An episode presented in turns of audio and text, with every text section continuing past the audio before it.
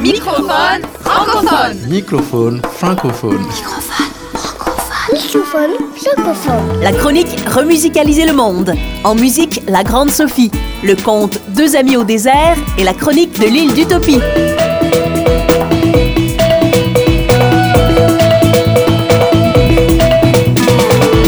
Microphone francophone. Francophone. francophone.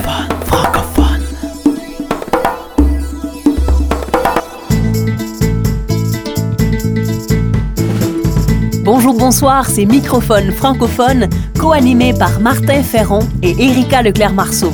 Ce magazine est diffusé sur les ondes de 9 pays francophones et sur microphonefrancophone.com.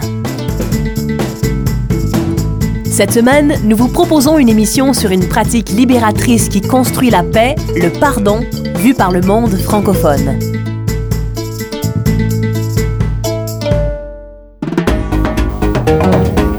Remusicaliser le monde. Création, sens, travail social, intendance, nature. Par Martin Ferron. Une équipe de l'Université du Wisconsin, réunie autour du psychologue Robert Enright, étudie scientifiquement depuis 30 ans les bienfaits de la pratique du pardon. Leurs recherches ont démontré que pardonner, demander pardon, améliore le bien-être physique, mental, émotif et relationnel. Le pardon augmenterait notamment l'estime de soi, en plus de renforcer les liens sociaux. Le psychologue québécois Jean Montbourquette, décédé en 2011, reste une référence mondialement reconnue sur la question. Son approche propose un pardon choisi librement. Un pardon qui est notamment don gratuit de soi, amour, force d'humilité, recherche de compréhension de l'autre et transcendance. Pour Jean Montbourquette, le pardon est une pratique psychospirituelle qui libère les deux parties et qui peut transformer une souffrance en réalisation humaine. Bref, un pardon qui, par le don et aussi l'amour et l'union, permet de nettoyer et surtout de prendre un nouveau départ. Pour y arriver, il propose des étapes. En premier lieu, il est important pour l'offensé de prendre conscience de ses besoins brimés, de les partager, de soigner sa blessure, de prendre sa part de responsabilité s'il en a une, et même d'accepter sa colère. Puis vient l'étape qui cherchera à comprendre son offenseur. Le pardon est généreux, mais il n'est ni oubli ni déresponsabilisation de l'offenseur. L'offenseur est convié à s'éveiller à sa responsabilité, à comprendre et à corriger les manques qui ont favorisé son offense, à demander pardon et à réparer son erreur. Même si le pardon vise la guérison, la libération, la réparation, la paix et les nouveaux départs, il ne doit pas nécessairement mener à la réconciliation. Transformer une souffrance en réalisation humaine exige de trouver la bonne distance. Et la bonne distance consiste aussi parfois à couper complètement les ponts, même lorsqu'on a pardonné. Donc, la peine est aujourd'hui exécutoire. Comment le procureur de la République est susceptible de mettre à exécution cette décision par la chambre criminelle de la Cour de cassation? Donc, la peine est aujourd'hui... La loi et la justice des hommes, même si essentielles, ne suffisent pas à faire disparaître blessures et amertume. D'où la pertinence d'une pratique psychospirituelle, car seule la loi du talion œil pour œil rend la terre entière aveugle. L'histoire a souvent démontré la pertinence de ces mots de Gandhi, qui, comme Jésus, Robert Enright ou Jean Montbourquette, appellent à pratiquer le pardon et en montrent aussi la force originale. Depuis un quart de siècle, les différentes commissions vérité, justice, pardon et réconciliation, comme celles faisant suite au génocide au Rwanda ou à la fin de l'apartheid, ont démontré la grande utilité d'unir justice et pardon pour rebâtir et pérenniser le vivre ensemble et la paix. De ces expériences et d'autres s'inspire le livre Pardon et réconciliation du Tchadien Jean-Pierre Ningaina Taraina. Le livre Pardon et réconciliation nous outille avec des propositions de paix et de vivre ensemble tirées de l'histoire ou de penseurs ayant travaillé le pardon. Jean-Pierre Ningaina Taraina invite tous les pays, toutes les sociétés à réfléchir à leurs torts, à les reconnaître, à demander pardon et à les réparer. Dire la mémoire commune, c'est aussi reconnaître les responsabilités. C'est pas une honte, c'est pas une peur. Et puis, c'est aussi tracer un chemin d'avenir.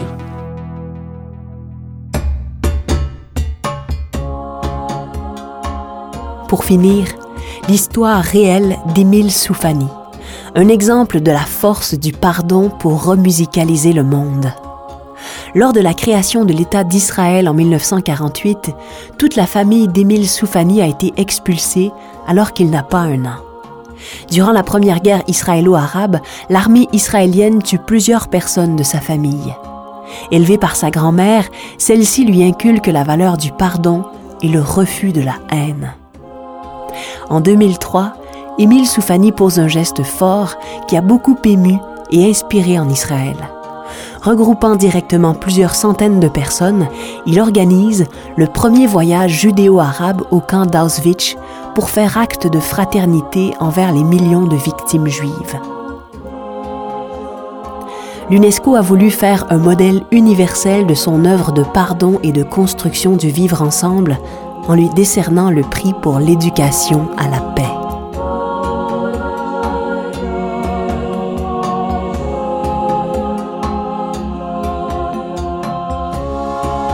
Le pardon a le mérite d'aller à contre-courant d'une société de consommation où on jette beaucoup, les relations abîmées comme les objets cassés. Le pardon, c'est le courage de repriser nos liens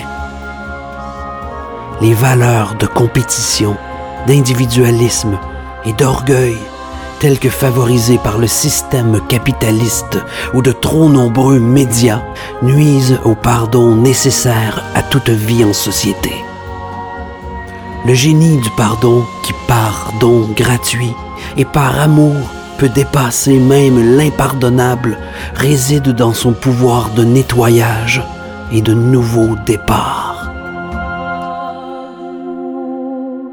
Microphone francophone.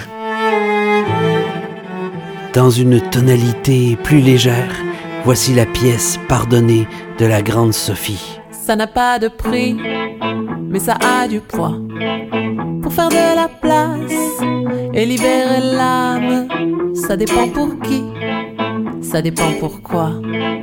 Trouver la raison, celle qui me fera pardonner et lâcher prise, abandonner pensées négatives, pardonner, trouver la voie et ne jamais tomber dans le mépris, le mépris qui nous ronge, qui nous tord et nous réduit en miettes, qui nous flanque des remords et transforme nos têtes en visages pleins d'aigreur, les lèvres déformées.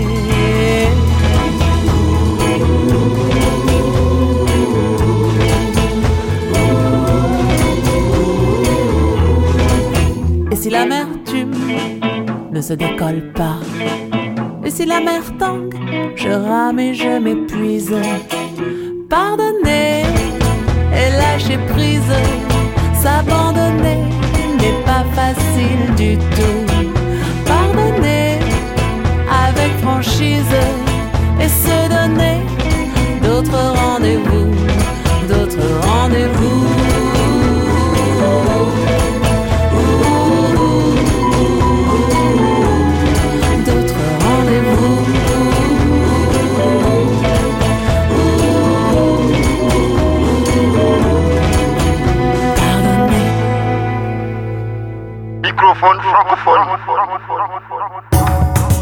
Culture de sens.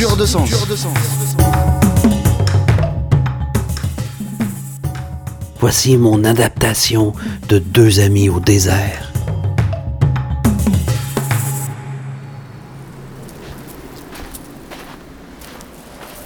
Deux amis faisaient de la randonnée dans le désert. L'un s'appelait Amouda et l'autre Laurent.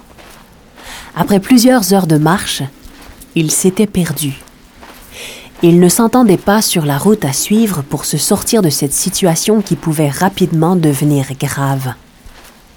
Bientôt exacerbés par la chaleur, le stress de la situation et la fatigue, ils se disputèrent. La tension monta tellement entre les deux qu'Amouda, hors de lui, gifla Laurent. Ouch! Laurent, sidéré, plus attristé que blessé par le geste de son ami, garda le silence et écrivit dans le sable Aujourd'hui, mon meilleur ami m'a donné une gifle. Ils continuèrent leur marche sans se parler. Après quelques heures, ils trouvèrent enfin une oasis avec un plan d'eau. Laurent, celui qui avait été giflé, sauta à l'eau, tandis qu'Amouda, après avoir bu, se retira plus loin sous un arbre. Il faut dire que ce n'était pas dans les habitudes d'Amouda de se baigner. Après quelques instants, Laurent fut surpris par un trou au fond de l'eau, et ne sentant plus ses pieds toucher le fond, il se mit rapidement à paniquer car il ne savait pas bien nager. Instantanément, Amouda sauta à l'eau. Et comme il ne savait pas trop nager lui aussi, il aida Laurent comme il put. Ensemble, ils réussirent à se sortir de cette situation. Laurent avait cru sa dernière heure arriver. Une fois sorti de l'eau, il s'approcha d'une pierre plate pour s'asseoir et retrouver ses esprits. Il écrivit sur la pierre Aujourd'hui, mon meilleur ami m'a sauvé la vie. Amouda lui demanda Quand je t'ai giflé, tu as écrit sur le sable, et maintenant tu as écrit sur la pierre. Pourquoi cela? Laurent répondit Quand quelqu'un nous blesse, nous devons l'écrire dans le sable, là où bientôt les vents du pardon pourront l'effacer. Mais quand quelqu'un fait quelque chose de bien pour nous, nous devons le graver dans la pierre, où aucun vent, aussi sournois soit-il, ne pourra jamais l'effacer de notre cœur et de notre tête.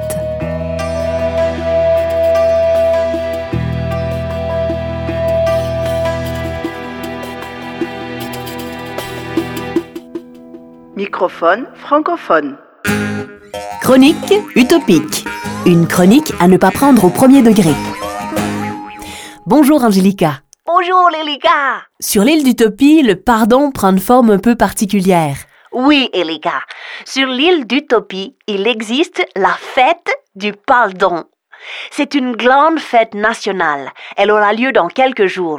Les rues sont déjà décollées tout en blanc pour l'occasion. Et qu'est-ce que vous faites de spécial pour célébrer? C'est l'occasion de fabriquer de nouveaux carrés blancs. Je vous explique. Pour demander pardon à quelqu'un sur l'île d'Utopie, nous donnons un carré blanc, un simple carré de tissu.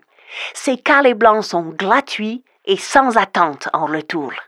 Pouvez-vous nous donner des exemples? Quand avez-vous donné ou reçu un carré blanc?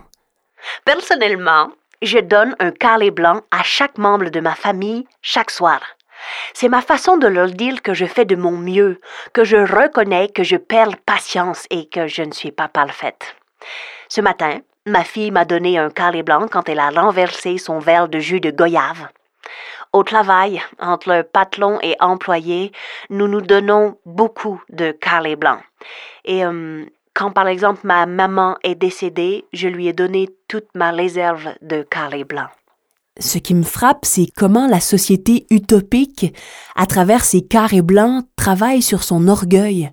Complètement. Ce qui est précieux pour nous, c'est d'apprendre à nos enfants, dès le plus jeune âge, à savoir offrir des carrés blancs, mais aussi à savoir les accueillir pour qu'une fois adultes, ils sachent reconnaître leur part d'humanité. Merci Angélica. Au revoir. C'était Angélica Sinensis, notre chroniqueuse de l'île d'Utopie. C'était Microphone francophone, au texte, aux musiques originales et à la réalisation ainsi qu'à l'animation, Martin Ferron. Au texte et à l'animation, Erika Leclerc-Marceau. Merci à la Fondation Un Monde par tous et à la région Rhône-Alpes. Microphone francophone. Francophone.